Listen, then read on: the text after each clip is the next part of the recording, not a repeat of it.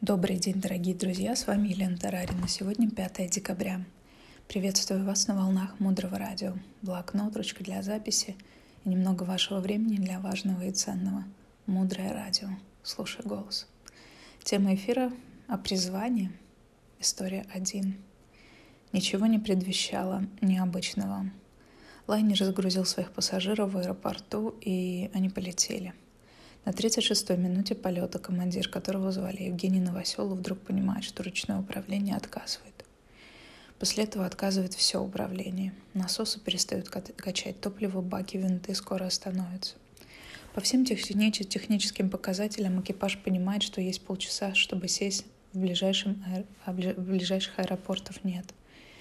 То есть сесть на взлетную полосу нет возможности и они принимают решение снизиться, чтобы кружить над местом, где есть безопасная возможность посадки, и все-таки попробовать приземлиться.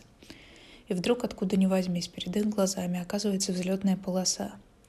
И этой полосы нет ни на одной карте, ни на одной системе координат, ни в одном атласе, ни в одной системе связи. И они садятся на эту полосу. И так как она была не такая большая, аэропорт был маленький, это старый заброшенный аэропорт, и они приезжают эту взлетную полосу.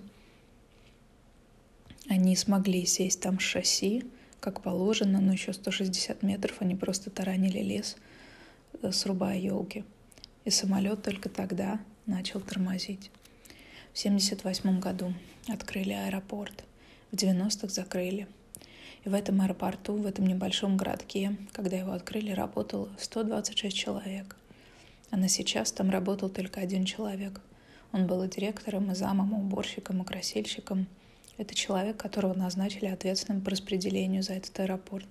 Его звали Сергей Михайлович Сотников. С 1990 года по 2020 год аэропорт был закрыт.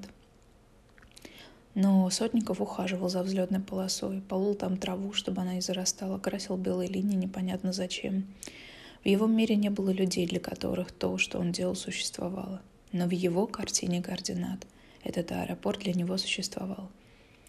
И после этих событий у него спросили, а зачем, зачем вы это делали, ведь вам не платили за это. И он сказал, аэропорт брошен, но там ведь есть человек, значит, я за это отвечаю, правда? 172 пассажира, 9 человек экипажа выжили, только потому, что один странный человек делал то, за что ему не платили – получал от этого удовольствие и верил в то, что он директор аэропорта, и все, к чему он прикасается, должно быть на высшем уровне. Сегодня мы говорим о призвании, о предназначении. Это не всегда про деньги, как вы понимаете. Это про счастье в жизни. И часто это, часто это счастье не случается сейчас. У меня к вам вопрос. Что вы готовы делать в своей жизни, даже если вам за это не платят? Просто потому, что вы взяли за это ответственность. Просто потому, что вы чувствуете, что вы должны это делать, это идет изнутри вас. Где ваша взлетная полоса? Меня поразили эти слова. Ни на одной карте мира этой полосы не было, а в его сознании она была. И вся его жизнь, по сути, она ни о чем, кроме подготовки к этим получасам приземления самолета и спасения почти 200 жизней. И ощущается, что он никто и зовут его никак – а мы все хотим быть успешными, видимыми, богатыми. В общем, меня эта история поразила. И я приглашаю вас про это подумать. Это была история номер один. Дальше глубже. Оставайтесь с нами на волнах Мудрого Радио. Мудрое Радио. Жить на глубине. С вами была Елена Тарарина. Огромная вам благодарность за поддержку нашей Наланды. И огромная признательность нашим переводчикам и людям, которые работают над текстами для Мудрого Радио.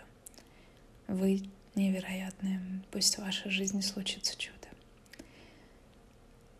До встречи в эфире.